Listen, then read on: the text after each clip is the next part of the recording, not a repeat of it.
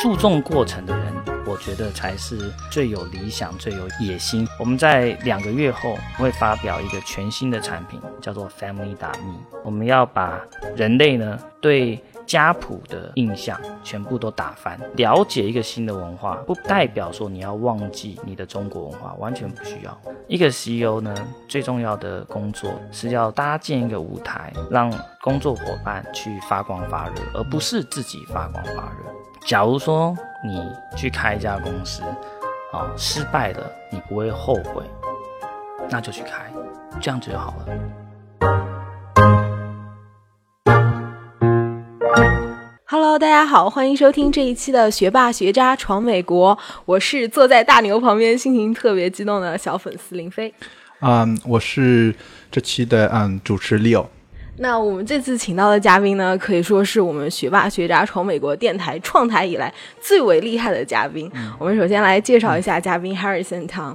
那他呢是在啊、是十三岁就从台湾来到美国的第一代移民，然后从零零年开始在斯坦福大学学习本科，学习经济专业以及工业。呃，电子工程专业，然后再又从零四年到零六年学习电子工程专业的研究生。那他在斯坦福大学学习的时间呢，他又创办了自己的第一家初创公司 Yapernut。在这家初创公司当中，他创办了世界上第一个啊、可以语音对话的 鼠标，叫做 Skype Mouse。然后在他从零六年斯坦福大学毕业之后呢，创办了自己的第二家初创企业 Spokeo。从零六年到二零一六年十年的时间，Spokeo 已经逐壮逐渐成长成一家非常成功的啊、科技公司。那现在每个月平均每个月 Spokeo 的用户访问量大概是有一千八百万，所以是非常厉害的一个搜索和社交的一个平台。那首先呢，我们先让 Harrison 跟大家打个招呼吧。嗯好，大家好，对，所以说 Harrison 也是我们第一个采访的 CEO 级别的一个呃一个嘉宾吧，所以说我们非常荣幸可以采访到 Harrison，然后非常荣幸 Harrison 还请我们今天到他的啊、办公室，在帕嗯、在帕萨蒂纳的中心。对，非常高大上、非常厉害的 办公室。对，我们现在坐在宽大的那个 meeting room 里面，看着外面窗外的风景，真的觉得是非常荣幸。嗯对，那首先啊、第一个问题想问 Harrison 呢，就是说啊、因为当时十年前吧，啊、当你创办这个公司的时候，有可能只有四五个人，那今天已经成长到一个已经有两百多人的一个公司，然后你的嗯用户的访问量一个月也有一千八百万的嗯访问量，那就想问一下是。可以跟我们听众简单介绍一下这个公司和怎么样从一个四个人的公司成长到现在一个这么成功的公司呢？嗯，好好的。Spokeo 现在是美国最大的寻人网站，我们大概呃集结了 twelve billion，也就是一百二十亿的呃笔资料。好、那我们把这些资料呢集结起来，好、让呃大概有一千每个月有大概一千八百万个呃不重复的流量跟几百万个付费的用户，让他们能够呃找到他们想要找到的资讯，或者找到他们想要找的人。就比如说我们在那个 adoption，也就是领养的这个区域里面哦，我们帮了很多被领养的孩子呢找到他们的呃生父母，或者是呃 business 啊那个呃生意呢，他们要找到合作伙伴啊，对啊，或者是呃有些人呃是 fraud 是骗钱的哦，我们让他们找到不好的人这样子，所以我们有很多很多的使用者跟呃不管是消费者或者是企业用户，那我们就是刚刚所说的，我们现在是美国目前最大的。那怎么从四到五个人哦做到今天这个规模？其实这个道路上呢，哦碰到了许多的曲折。哦，刚开始的时候找不到人呐、哎，对不对？就比如呃，很多很厉害的工程师怎么会想要加入一个那种小毛头开的公司呢？所以也找不到人啊，或者是到之后把我父母给的钱都快要快要亏光了，对不对？哦，一路上呢碰到很多很多的挫折与困难。那我觉得最重要最重要的啊、就是要有一个很好的心态，哦，要有一个不怕输或不怕失败的心态，就是说，诶，失败其实是一个怎么站起来再次成功的一个一种呃一种这种心态，看呃怎么看待，怎么用正呃正面的呃态度去看待看待失败，我觉得这个是这个是一路上走来哦，因为每一个人的路都不太一样。啊，有些我的问题跟其他人碰到的问题会不太一样，但是我觉得这个正面的心态是是最重要的。嗯，对，我相信现在呃。跟您当初起步阶段差不多的初创公司，他们都会遇到过和您非和您非常相似的一些困难，就比如说一开始招不到非常好的技术人才啊，或者一开始资金方面不是很到位。那么对于这样的那些同样处于初创阶段的年轻人，你对他们有什么样的意见和建议呢？就比如说在招聘人才方面，或者说是在寻找资金方面。嗯，其实不一定是所有的公司都呃都不会有。一开始都没有资金嘛，像比如说现在很多从史丹佛大学出来的啊，我我之前大学是去史丹佛的，那很多现在史丹佛大学出来的，即使他没有创业的经验，也很多人要投资钱给他，对不对？所以现在钱其实反而不是开一家公司最难的要素。但假如说你想要开一家公司啊，找不到人，那怎么办？我觉得最好的就是找你从你朋友开始开始。呃，下手，对啊，因为假如说你没有钱，对不对？你也没有经验哦，你也没有成功的那履历啊，哦，假如说你没有这些，对，那也没有干爹，对呀，对呀，对呀，也没有干爹，也没有这种的话，但记得你有一个别人没有的，就是对那些朋友朋友来说，你是他的朋友，你可能在这个人生的路上呢。跟他们可能是他是你的室友，你可能跟他，呃，哦，同床同同床共共眠 几年的，口味好重。对啊，这这这种这个革命的情感是没有办法去取代的。就比如说我那个 co-founder 啊，他的名字叫 Mike 啊，对他来讲，呃，对对，我我叫他去一家公司跟。跟 Bill Gates 叫他去一家公司，假如我说，哎，你不来的话，你。这样算什么朋友？大家还是会来嘛，对不对？小船就要翻 了。对啊，对啊，对啊。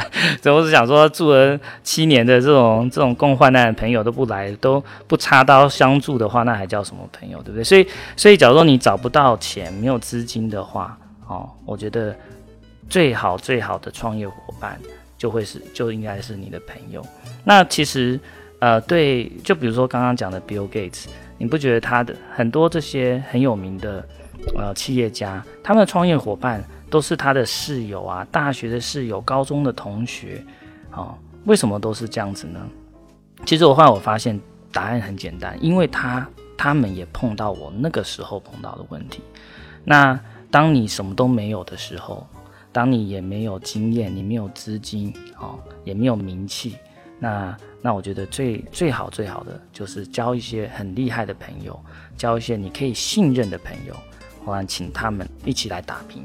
嗯，对，像现在非常多的成功的公司，就比如说 Facebook 啊，或者谷歌啊，他们的创始人，呃，几个创始人可能一开始都是在大学的同窗好友，因为知己知彼嘛，知道每个人的性格，然后知道每个人的优点啊、缺点啊，所以他们合作起来就会非常的融洽。对，然后彼此都很有信任，所以这对一个初创公司来说是非常重要的。对啊，而且史丹佛有一个很有趣的啊，当我。呃，进斯坦福之前，我们要先呃，要先呃填写啊，你你呃生活的习惯。那我们通常想说，你填写生活的习惯，他应该会找一个跟你一样晚睡啊，跟你听同样喜欢听呃亚洲 pop music 这种什么 Asian pop music 这种人。对，其实是相反哦。他像我喜欢听亚洲的音乐啊，啊亚洲流行音乐，他就找一个。他就找一个喜欢听六十年代那种 hard rock，而且还不是摇滚乐哦，是那种重摇滚乐的 的人哈。我我很晚睡，他就找一个很早睡的。我之前是拉小提琴，他就找一个足球的队的队长。哦，那那个人就是 Mike 啊。那很有趣的是，呃，他们为什么？大学斯坦福大学为什么这样做？是因为他希望我们呢可以学习怎么跟完全跟你不同文化背景、不同生活习生活习惯的人相处。那假如说你可以学习这些的话，啊，那一加一就会大于二。那我我觉得，呃，很荣幸的能够碰到 Mike，因为在大学啊四年都是室友，之后在 Spokeo 创业的时候，他也住在我家三年啊，总共七年了。再加上创业这样子十几年来认识，这样认识他，我觉得我们两个真的是相辅相成。哦，他的想法跟我的想法常常的时候不一样，但是因为我们两个在这十几年来哦所建立的这个默契，所以能够让我可以看出事情的正反面。好，因为我们每一个人看一件事情，好都是以都是有一个主观的一面。那假如说可以碰到一个。值得信任的一个伙伴，一个值得你尊重的一个伙伴，啊，看事情又不太一样，是从另外一面看的话，你那会让你呃了解到事情其实很多的时候都有两面。那你在综合这两呃两面的时候，你就可以做呃我们孔子所说的中庸之道嘛，对不对？你会找到那个中间，取那个中间点。那我常常觉得那个中间点就是啊正确的答案。嗯哼，那前面听了 Harrison 的讲的合伙人的事，我也非常同意。因为对一个初创公司来说，因为现在是创业热嘛，实际上最核心的就是几个 founder 的能力和他的 vision，对一个公整个公司是最重要的。几个 founder 之间的 relationship 也是最重要的。那在国内前面一段时间很火的中国合伙人，嗯，他们三个就是新东方的三个合伙人，他们也是大学校友，有可能在大学建立起来这个友谊，对他们以后对每个人的呃。各个方面的熟熟知程度和他们的关系，有可能会让他们成为一个基石，对他们成为一个合伙人。这样的合伙人的关系就会把这个公司带向一个更远的方向吧。有可能像 Spokio 啊，Harrison 刚刚分享的，就是这样一个就是啊合伙人的一个。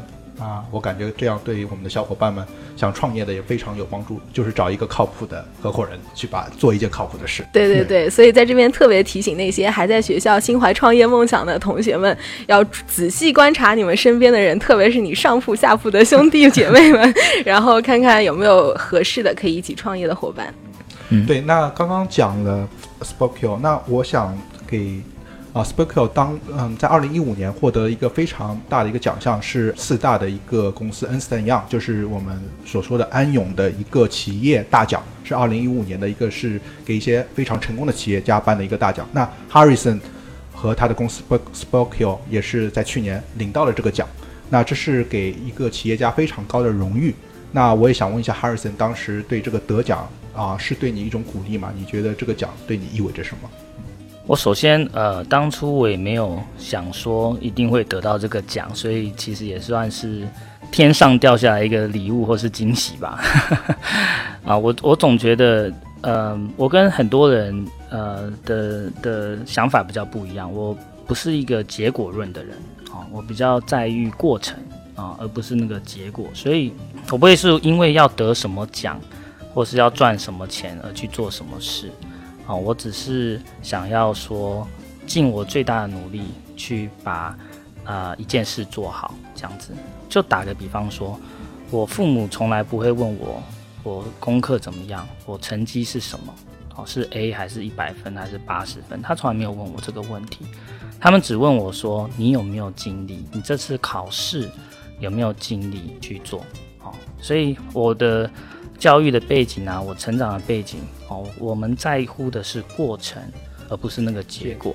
对对，哇，太羡慕这样开明的父母了。以前我妈每次都问我有没有一百分，没有。你看隔壁小孩都有一百分了，你怎么还没有？对对，有可能这是国内的现在一个普遍现象吧，因为竞争比较激烈，所以说大家会看结果。就是，但是在美国啊，我们到美美国留学以后，感觉美国就是完全看一个不一样的。不是看一个你的结果，而是看你的过程，看你努力的方向，然后参加很多社团活动。对啊，其实结果论的人，呃，常常让别人觉得他们很很有野心，很有很有志向。其实，其实这我觉得这反而不是这样子哦。事实反而是相反，因为当你呃只注重结果的时候，就比如说你说我人生一定要赚一百万，那你赚到之后，那怎么办？很多人就突然会有一种迷惘，突然不晓得他们要做什么事。所以注重过程的人，我觉得才是最有理想、最有野心。虽然看起来不是，人家常常问我说：“你的目标是什么？你哪时候想要上市？哦，你是不是哪时候做到怎么样？要怎么卖掉？”其实我给他们的答案是，我没有什么结果，我没有什么特别的什么目标，我只是呃，对我来说很简单。好、我们做我开公司或做什么事情，好、我只是想要解决问题。所以呢，我现在所做的就是问我们公司，或是问我们的客户，说我们公司最大的问题是什么，把它列十个出来。后来，后来我们列举啊、最大最大的是什么？后来一个一个慢慢的解决，就这样子而已哈、慢慢一个一个解决这个问题，用一个很正面的心态看待怎么解决问题。那很有趣的是，呃，当你做这些事情的时候，呃，很长的时候，好的结果就会慢慢的、慢慢的过来。但是我不是在看结果，我只是呃注重说，诶，我们的过程是什么？所以我问我问公司，呃，我们公司的人，我我问人家，我从来不会说，诶，你这个 group marketing 你做了几，你做了，你有没有做到几 million？你有没有做到几十 million？没有啊，我从来不会问人家这样子，我只会问说，你有没有尽力去做一件事情？你有没有尝试新的 idea，尝试新的想法，新的新的突破？我我只会问过程，我不会去问那个结果。嗯，对我真的觉得你是一个特别有实干精神的人，因为现在国内我觉得弥漫着一种急功近利的心态，就比如说啊，我三十岁之前我要。得到第一个一百万，然后我二十三十五岁之前我要去纳斯达克上市，就这种以结果为导向的特别急功近利的心态，在国内其实蔓延的特别严重。但是我觉得很少有这样能够像你一样不断沉淀下来、积累下来，最终厚积薄发的一个人。所以像你所说的成功，其实只不过是你努力的一些附属品，而真正的过程是你在意的。对啊，对啊，而且人生是马拉松嘛，又不是短跑，对不对？我宁愿当一个乌龟，我不要当那个睡觉的兔子嘛。对，所以，所以对啊，所以当当人家想说我三十岁前一定要做什么，一定要做这件事情，我觉得，嗯、我觉得其实静下来想一想，其实不需要这样子哦。只要你觉得，呃，人家常常问我说，诶，你怎么知道要去开公司或什么的？其实答案是，假如说你去开一家公司，啊，失败了，你不会后悔，那就去开，这样子就好了啊、我们人生只有一次啊、而且人生也是一个马拉松，跌倒了还是可以站起来，对不对？所以我觉得最重要的是，你做这件事情，你不会后悔，这样就好了。嗯非常同意 Harrison 前面说的，就是注重过程，然后在过程中努力，有可能结果就是水到渠成会来的。对啊，嗯，我有一点非常好奇，就是现在的社交平台其实已经非常多了，有些平台也非常成熟，就比如说我们提到的 Facebook 或者 Instagram，就是他们的影响力，其实在我们的身边的人群当中已经非常非常的大。那作为 Spokeo，有些什么样独特的优势去和这些大型的社交平台作为竞争呢？现在还不行啊、但是您有什么样的 就是呃，就是你有什么样的计划，就是逐渐达到你想做的那个社交？我们 Spoke 目前的定义是怎么集结这个公开资讯？我们目前呃的的定位呢，主要是 organize public information，就是公开资讯啊、这样的这些资料。呃我们有差不多十二 billion 的资料嘛。那下一步是什么？下一步我们一定要解决英文所说的 user generated content，就是、呃、用户自用创的内容。用户自创的内容，嗯这样子。所以我们呢，已经 Spokio 本身已经开始慢慢慢慢的有加这些的功能。但是呢，除此之外，我们在两个月后，我们会发表一个全新的产品，啊、叫做 Family 打 Me。我们要把人类呢对家谱的印象全部都打翻啊、像比如说怎么说呢，就是我们现在看家谱，我们每个人都有家谱嘛，尤其中国人都有家谱，应该都有看过。家谱就只有名字，有些家谱可能还有一些照片，对不对？就是他的他的 profile picture 这样子。那我们不但把这个家谱都呃都有这些功能。我们还把呃所有的呃所有的动态呀啊照片啊 video 啊，你可以你可以分享这些所有的资讯，都全部都建立在家谱家谱上哦啊呃做一个呃世界上第一个啊 interactive 的啊家谱一个家族的社区网。对不对？所以我们也有这个 project，我们两个月之后会发表这个新的 project。那呃，这所有所有的这些 project 呢，啊，我们都是要去挑战我们 Spokeo 的极限。那那个极限是什么？就我刚刚讲的 user generated content。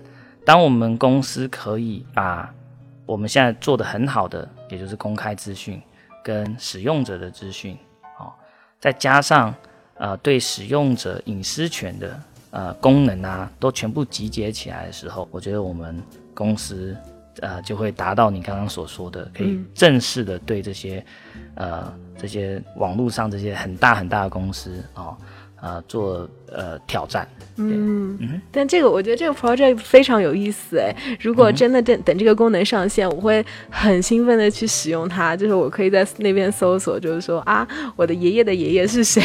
对啊，这样的内容，还可以看到说你爷爷，你爷爷是不是娶了你爷爷的爷爷的女儿？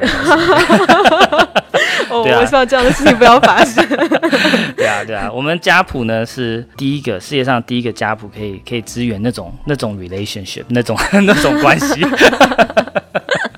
对对对，所以因为是 interactive 的嘛，对不对？好，完我们的 QA 呢，好，呃，他们所做的 test case 是 Game of Thrones，好，所以 Game of Thrones 我们呃美国有看过 Game of Thrones 都知道那个那里面的关系真的是错综复杂，对不对？所以。要把 Game of Thrones 做到家谱里面，真的是很难很难做得到的。那我可以可以跟所有同学啊，或者所有的听众说，哎，我们做到了。对，嗯嗯，Game of Thrones，嗯，就是我们现在国内很火，嗯，美国很火的《权力的游戏》吧？对对对，《权力的游戏》。所以说，嗯，也是非常精彩的一部美剧吧？我觉得。对，错综复杂的人物关系。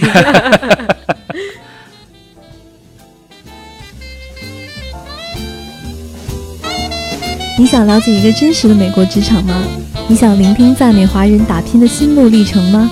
你想洞悉来自行业最前沿的资讯和视角吗？科技、金融、创业、娱乐，来自美国各行各业的职场话题，我们帮你一网打尽。如果你对我们的节目感兴趣，想要了解更多幕后的故事，或者与嘉宾交流互动，请关注我们的微信公众号“学霸学渣闯美国”，或者微信搜索 “xb”。xzusa，如果你对我们的节目有建议意见，或者想要推荐给力的小伙伴做客节目嘉宾，欢迎在我们的节目公众号留言，期待你与我们一起成长，一起互动，一起闯美国。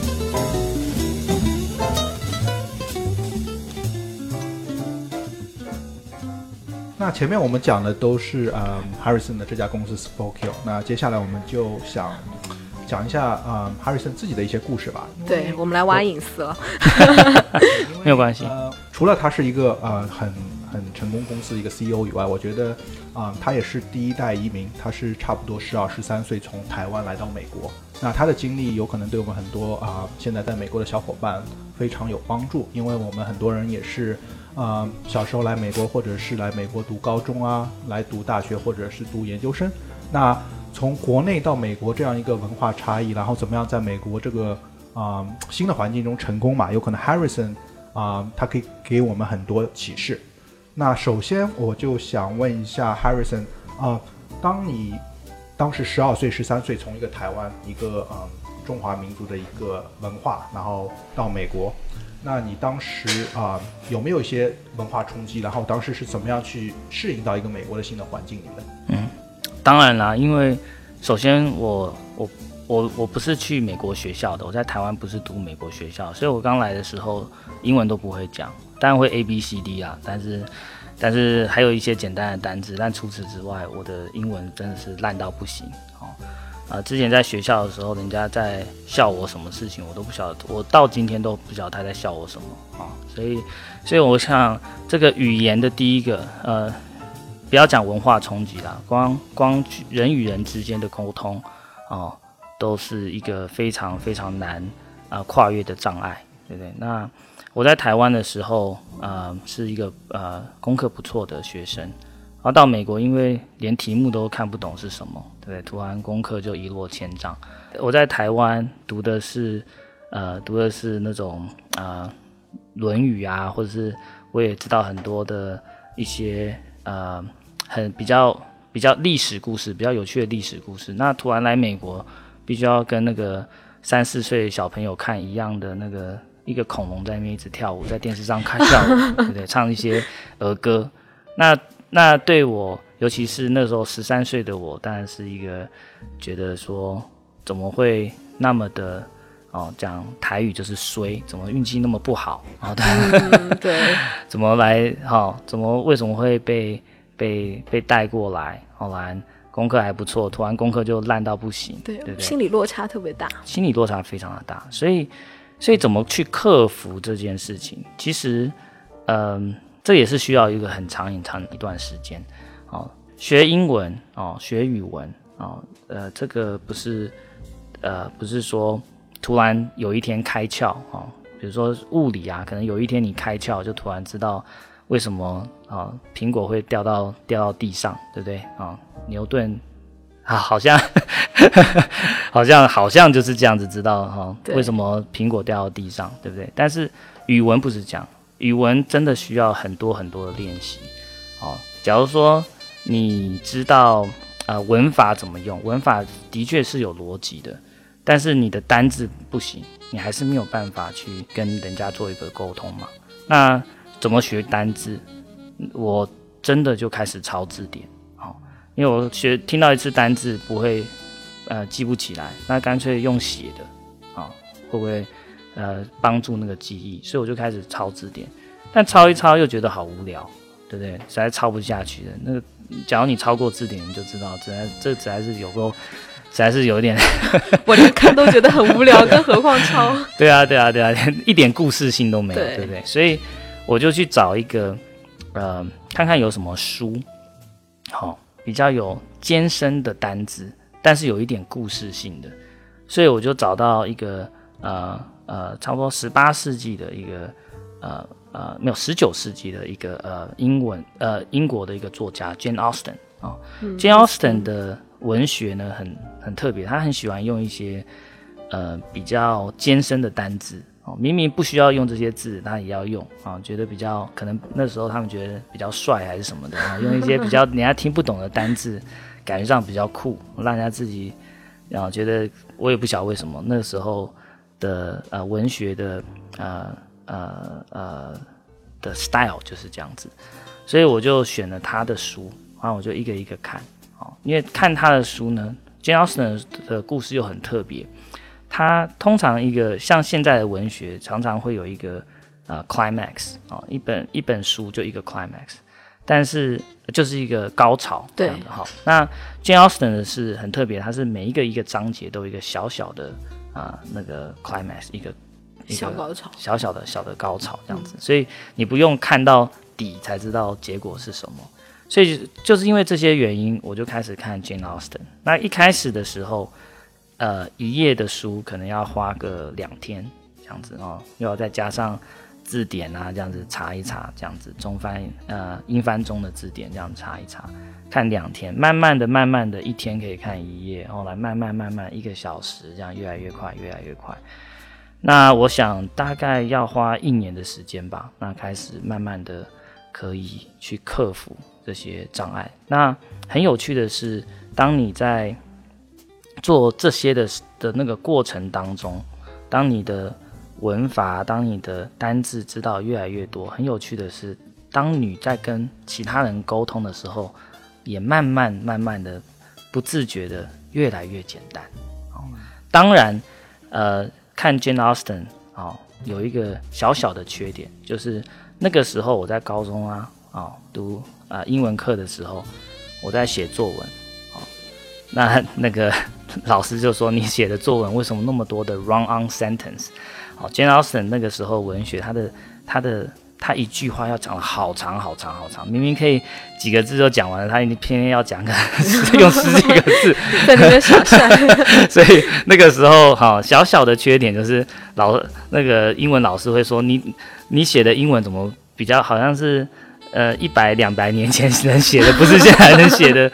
好，除了这个小缺点以外，哈，其实我觉得，呃，我觉得，呃，哦，从抄字典啊，从读 Jane Austen 啊，慢慢的，呃，来鞭策自己学单字，哦，这样子啊，我觉得这是我怎么克服啊这个沟通的障碍。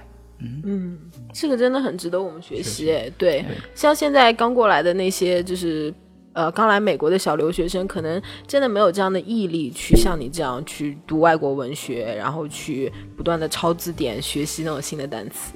这种精神真的值得我们学习。虽然这是一个很古老的方法，但是感觉给古老的方法 给给 Harrison 打下了很很很好的英英语写作基础。我就是英语的基础，包括写作，包括啊交流方面。因为我感觉现在的啊很多小留学学生，包括我自己过来的话，我就觉得怎么样提高英文，就是看美剧。有可能用最简单的方看一下美国的卡通，有可能这样是更加一些生活化的东西，但是有可能对我我个人的写作方面和其他方面有没有没有打下一个很大的。但有时候只是为了给自己看电视剧找个借口。对，但是听了 Harrison 这样一个故事，就是啊，用字典、用文学去提高自己的英语能力，我觉得很多对我们现在很多啊想要提高英语的小伙伴应该很有借鉴吧，因为这样的话会打下一个很好的一个基础。嗯，没错。对，那接下来问一下 Harrison，就是嗯，英就是除了在英语方面，但是在文化上面，你是觉得是怎么样融入这个美国的一个文化呢？因为啊，虽然说你会说啊，会把自己语言能力提高，但是我觉得文化上有可能对于我们从国内或者是台湾来美国的话，是一个更大的挑战。嗯，对啊，那像比如说你刚刚讲的，看一些美剧啊，看一些。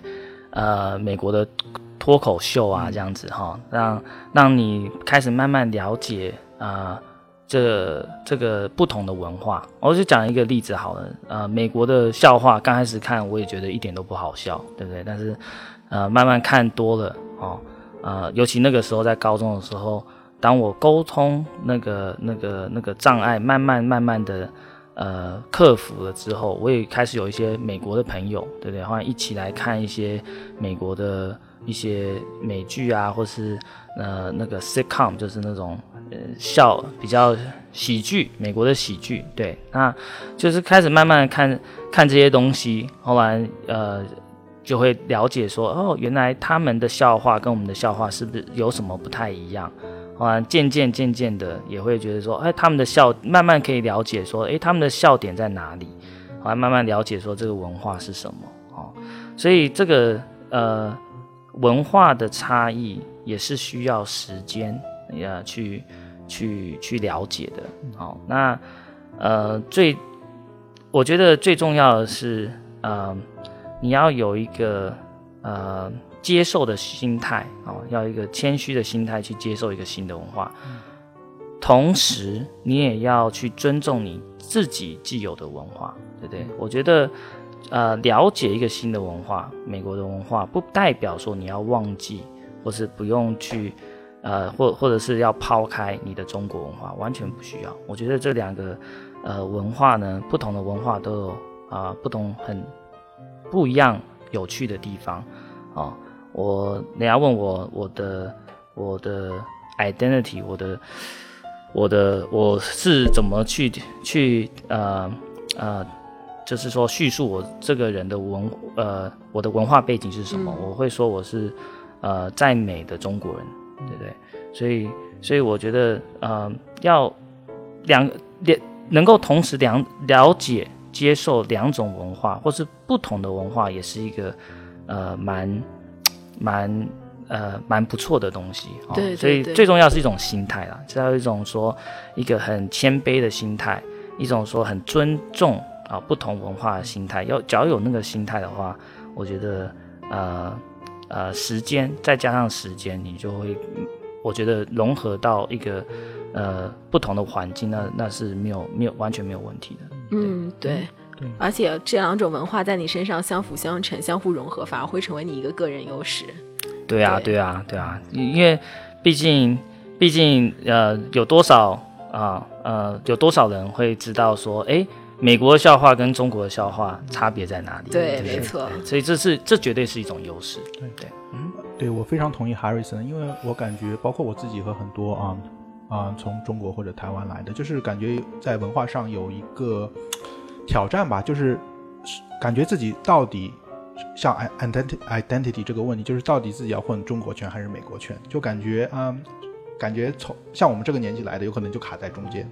就是说啊、中国文化已经有很多，然后试着学习美国文化，但是在美国要去成长的话，一定要去融入它美国当地的文化。所以说，大家都有这个挑战吧？怎么样？到底是我是一个中国人，还是说我要更加成为一个美国人？但是 Harrison 他给我们一个意见，就是说，嗯，不要去想太多，就是要去一一不要去去放弃自己以前的文化，然后要去积极的去学习新的文化，对，一也不要个中庸之道。对对这样才会成功。对，所以说这个问题感觉会哈瑞森的回答对我们很多小伙伴应该有很很大的借鉴作用。对，没错。对是对对。对，做自己，勇敢做自己。最后一个关于啊、哈瑞森个人和斯坦福的问题，嗯，就是嗯，现在很多学生来啊、来美国，然后到美国读大学，我觉得嗯有一个挑战是，觉得有可能在美国嗯大学就是来拿一个文凭的，有可能在大学的时光没有，就是一个读书，感觉没有利用到很多的资源。那不知道你对我们这样的听众学霸学渣们有一些什么意见？就是在你大学的四四年或者是五年间，怎么样去真正利用到大学的啊这些资源？不是只是注重一个结果，拿一个斯坦福的文凭，而是真正去去像你前面说的这个过程，怎么样去在四年中人生最好的时光，去真正去学到一些东西，然后帮助以后自己不管是创业，或者是像你说的找到合伙人，或者是在一个新的啊、大公司里面成功。那怎么样去在这四年中真正去啊、去学到一些东西，在大学里？嗯，我觉得呃方法有很多啦，但是我觉得我会建议大家呃去多认识别人哦，多认识一点不同文化的人、不同背景的人哦。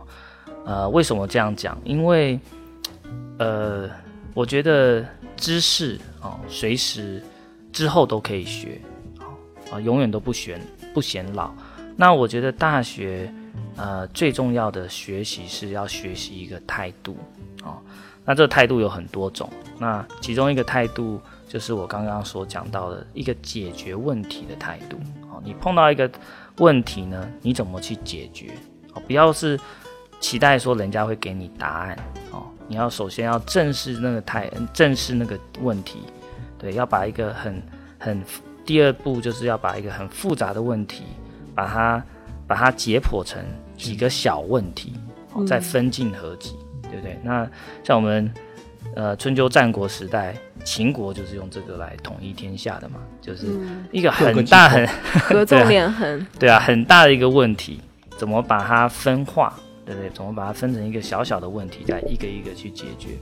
那就是这种解决的解决问题一个态度，或者是说，呃，怎么去跟不同文化、不同背景、不同想法，或是跟你一个想法完全不一样的人，啊、怎么跟他合作，这也是一种态度。所以我觉得，呃呃，大学的时候，我觉得最重要的是学习那个态度，学习怎怎么用那个态度去解决问题。我觉得这是这是最重要的。那怎么去学习这些东西？啊、我觉得假如你可以去啊、把你好、呃呃鞭策你自己去呃认识不同的人，哦，不同文化、不同想法的人，哦，我觉得他们会给你一些灵感，因为呃，我我现在有一个小朋友啊、哦，我现在有一个两岁的小朋友，大家都知道小朋友不会想要听父母的哦 你叫他做什么他们也不听，对不对？对那他们怎么他们会听谁的？最有趣的就是听其他小朋友的，对不对？所以你你怎么从你的你的同学啊，你的你的同级之间哦学习？我觉得这是这是一个呃，我觉得这是我觉得最在大学的时候是一个最最好的一个期，最好的一个时间，最好的一个机会。嗯，对，所以大学里面学习的不光是一些知识和技能，更重要的是学习解决问题的方法，以及如何和啊不同的人进行交流、沟通、相互合作的一种方法。对对，特别是在美国的大学，我感觉就是是一个国际大熔炉，感觉世界各地的人都有。嗯，然后嗯，像我自己当时碰到一个问题，也是来美国，有可能自己还是想混混中国圈子，然后在课堂中永远是跟中国同学坐在一起。但是有一些课你不得不和一些其他文化，因为做一些 project 的话，老师项目会帮你分到一个更加就是啊、不同文化的人，然后。和他们的交流中，我就感觉有可能真的打开了我的视野。有些的他们的想法完全不一样，所以说我感觉来美国读大学，除了拿了文凭以外，真的是跟 Harrison 说的一样，要去跟不同文化人打交道，因为他们有可能他们的想法有有可能就是给你打开另外一扇窗，然后给你一个不同的世界、不同的观点。对啊对对对，而且我觉得做事情，只要你做十件事哦，哦，我觉得一件找一个你不喜欢的事去做。假如你有十个朋友哦，当然，我觉得人生也不用过得那么累，你一定要去，一定要去故意去找一些哦你不喜欢的人去打，不需要。哦 但十个十个你想要认识的人当中，哦，只要找一个跟你觉得诶想法跟你完全南辕北辙的人，诶，这样子真的真的不错，因为因为在因为我觉得我们要进步，哦，要要去了解我们的缺点，怎么去克服这些缺点。好，我觉得呃第一步就是要去鞭策自己，或去跨跨出那一步。好，所以假如你在做任何十件事情，一件找一个你不喜欢做的，把它当成一种一种一种呃 challenge，好，想要去怎么去克服这个 challenge，我觉得我觉得这是一个蛮不错的一个训练啊。嗯，是的，非常同意。就是，呃，一我们一直说的叫叫啊 comfort zone，然后就是要踏出这一步，去把去跨出自己这个这个啊、舒适区。感觉在美国一直是讲这个概念，但是很难是亲身体会到。但是我在我的学校里和工作中，感觉这个是非常非常重要，因为。如果不去跨出这一步，不去去解决一些问题，自己永远不会进步。所以说，我非常同意 Harrison 的，也是给我们的学霸学渣的听众朋友们一个建议：不管在学学校里还是在工作岗位中，去接触一些不同文化人，去跨出这一步，去跨出自己的舒适区，这样才能更加进步，去学到一，些对就比如说我们在做电台，其实我们也是特别内向、不善于跟人沟通交流的人，但是我们在逼迫着自己，就是和不同各种各样的人去倾听他们的经历，然后学习他们各种各样好的一些经验，然后也在增强我们自己的沟通交流能力。我们也在跨出自己的舒适圈。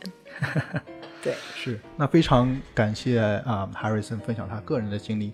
那嗯，现在讲到最初，实际上我们认识 Harrison 也是一个非常机缘巧合的机会，因为我和林飞都是嗯做就是 finance accounting 方面的，我们是参加了一个在北美非常大的一个组织，是叫 Ascend，对它，是一个嗯它是一个针对于亚洲呃工在职场工作的一些人士的一个非盈利性组织。嗯，然后他们每年会有一个年会，然后在年会中啊、请到了 Harrison 是作为其中一个演讲者，然后他在其中讲的一个 personal brand，就是说个人品牌，然后告诉大家怎么样在职场中建立自己的品牌，在职场中走得走得更远更高，然后给我们一个非常非常嗯呃非常大的启发，非常大的启发。所以说，我们是通过这样一个机会，因为呃那一期那一次演呃演讲，我和林飞都在，感觉啊、哈 Harrison 这个演讲给我们很多启发。那我们想，我们不能只是我们两个人受到启发，我们想把这个机会给我们更多听众朋友，让 Harrison 的一些演讲的内容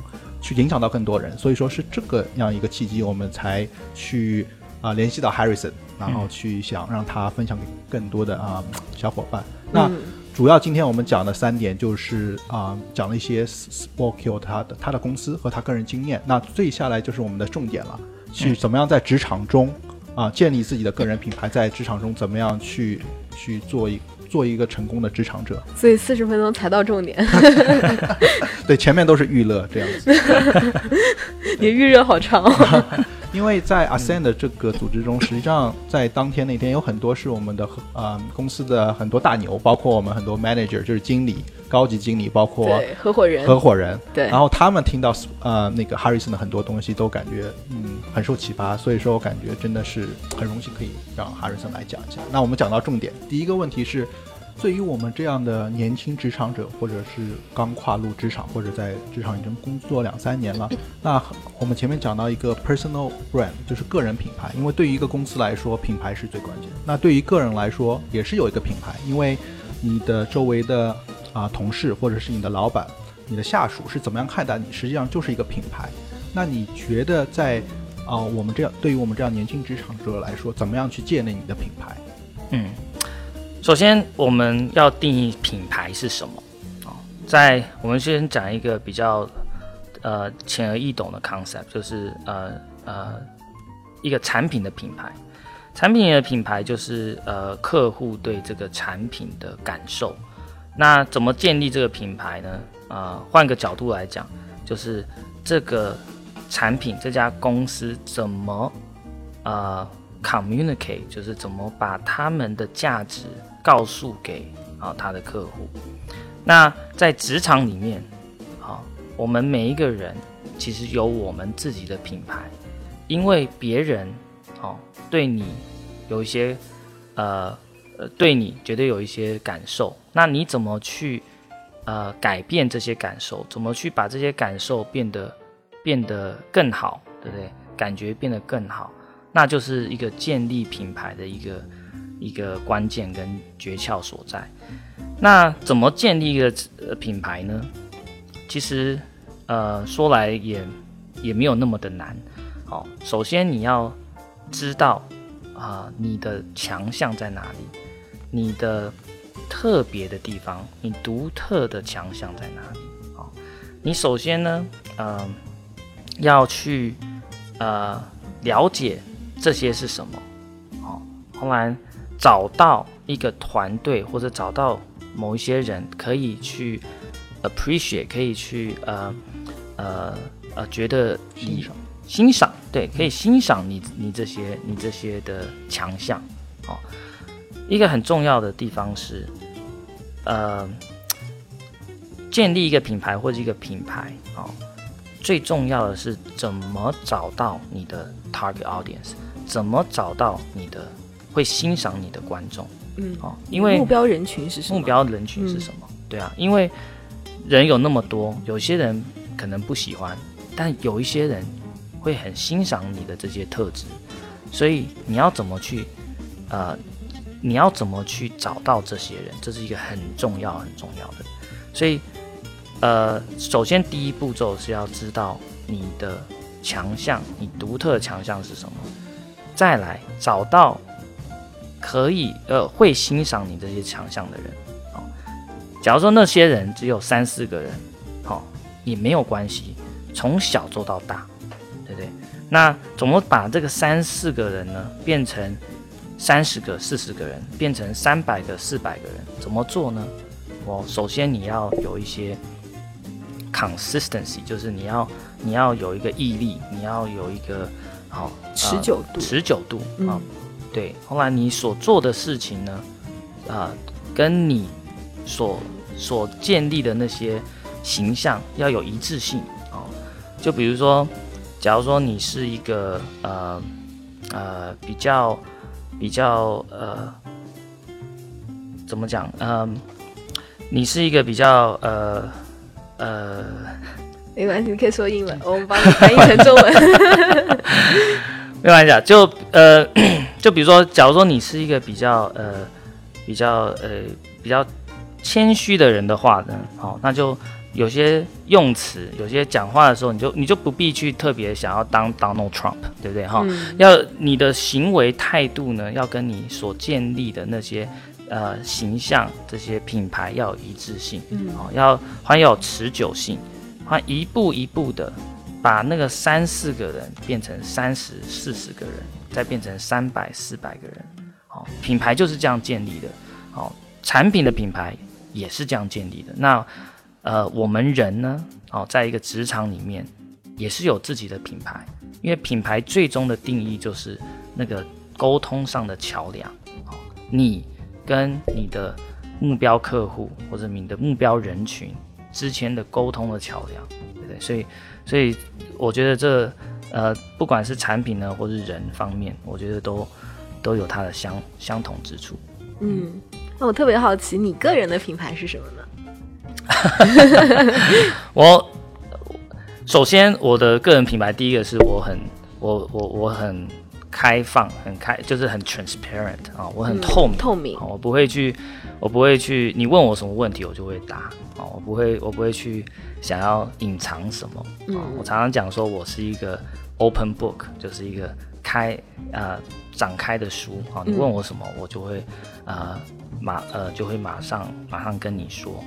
那第二个，我很有一致性啊，我不管是做什么事，我言行举呃，我言行举止都会是一样的，不管是在公司里或在家里，都会是一样的。所以呢，人家说我不是一个很罗曼蒂克的老公，就是这个意思。对，因为我在公司里面哦，我我所做的哦，跟我我我对我老婆。啊，做的都一模一样，所以我老婆常常说，我怎么都没有，好像有比较 special 的地方哈。你对我好像对别人都一模一样哈。但是你把员工当老婆对待 也很好啊。对啊，所以看看是你的你的人群，你的目标人群是什么？假如是你老婆，你就不会特别开心，对不对？假如是员工的话就不错。对啊。所以我我的品牌呢，第一个是很透明，第二个是有很有一致性。嗯。反正第三个我。比较爱开玩笑，对不对？我比较不会是很，比较不会，呃，特别严肃，特别严肃啊啊！我觉得，我觉得，呃呃，做什么事情啊，不管是我我们做的产品啊，或者是我讲话，我总觉我觉得要有一个，嗯。要一个，就是说要有一种 emotion 在里面，要一个情感在里面。哦，讲的太无聊，或者是做的产品太无聊，我觉得是最最不好的东西。所以，我觉得我的品牌应该是就就这样子。我觉得还要加一个，哎，我觉得是特别有毅力的一个人啊。对对对对对，像哈里森前面说的前两点，就是一个透明和一个嗯 consistency，就是一个一致性，我非常同意，因为。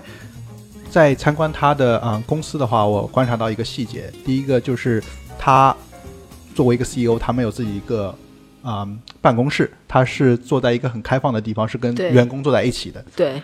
然后就是表达一个开放性，就是说员工可以天天看到我是怎么样工作，可以随时跟我交流。我觉得这个是一个非常重要的。他们有自己的办公室，但是作为一个 CEO 来说，这是非常一个奇怪的。但是就跟他说了一个品牌的一个开放性有。第二点就是。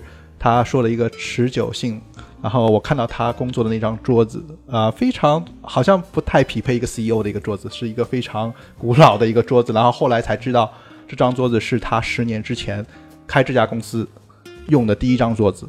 虽然说已经有些坏了，有些陈旧了，但是有可能这张桌子对他来说是有不同的意义，就是一个 consistency，一个一致性，因为他觉得这十年来我做的都是同一件我要做的事。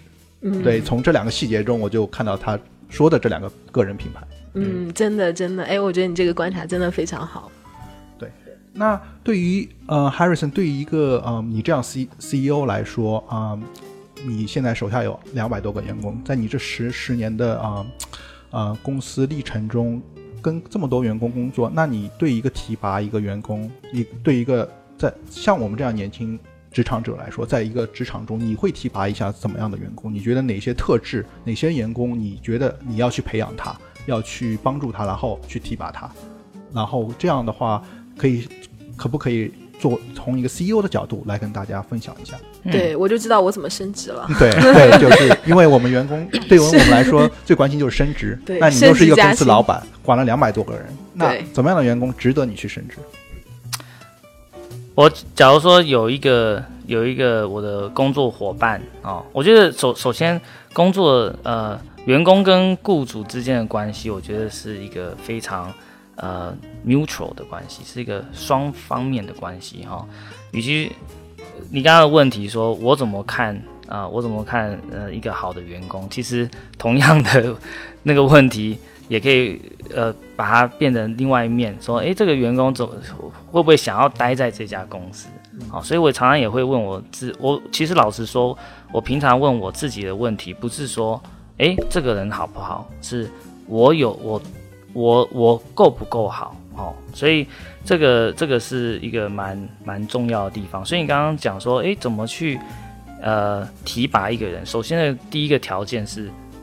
他他要在这家公司嘛？对，对啊，对啊，他他觉得我够好，他觉得这家公司哦够够够有前途，他觉得在这家公司哦，我们我们公司呢哦呃给他一个伸展的啊空间，伸展的舞台。好，有有一句话讲的呃，我忘记是哪一个 CEO 讲的，我非常非常认同。他说，一个 CEO 呢的最重要的。最重要的工作是，是要搭建一个舞台，让人家，让工作伙伴，啊，去发光发热，而不是自己发光发热。所以那那那那句话我都深记在心。所以我会第一个我会去，呃，首先我会问我我们说我们公司有没有做到这一点？好，那那假如说我们的我们的工作伙伴愿意给我们这个机会。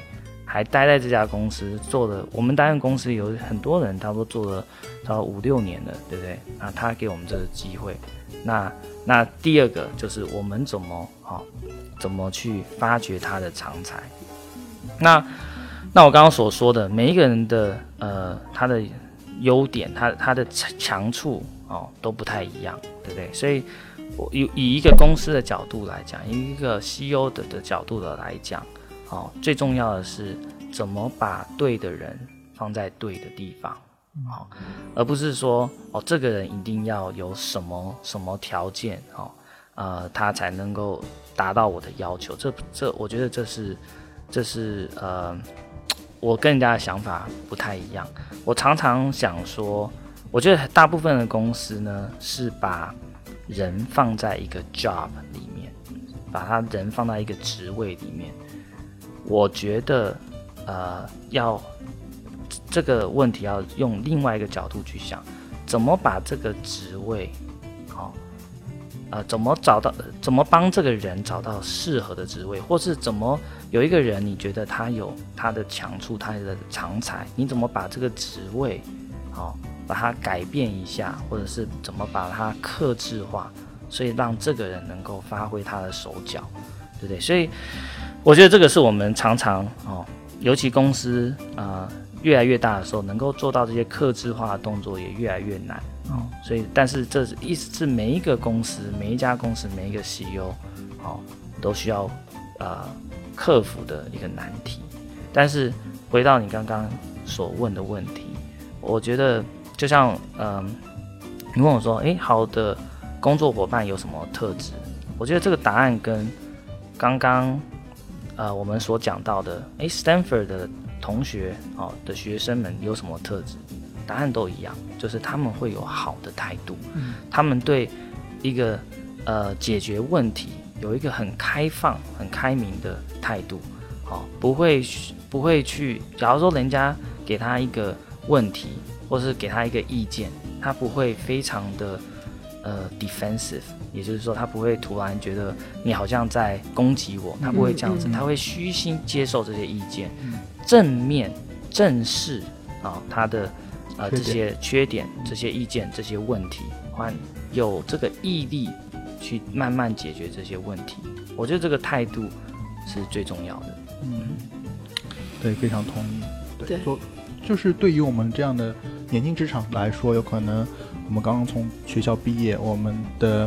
就是技术方面有可能还不是这么成熟，那加入一家一家新的公司，我觉得像海尔森说的，最重要是带了个态度，然后让我们的领导知道啊，我们是愿意去接受一些新新的东西，然后去学习，然后去成长，然后这个是非常重要的。对，而且我觉得遇到一个好的老板也是非常重要，就像能够遇到 Harrison 这样这么呃 open minded，然后这么愿意为员工提供舞台的这么一个老板，我也觉得非常难得。嗯，没有没有，对对，那。嗯，差不多。对，今天呢，非常感谢 Harrison 跟我们分享这么多有用的知识吧。作为一个 CEO 来说，跟我们分享了包括他自己的公司包括他个人的一些经历，包括怎么样去定义一个好的员工，怎么样在职场中发光发热。对，怎么定定义和建立自己个人的品牌，这些都让我们受益匪浅。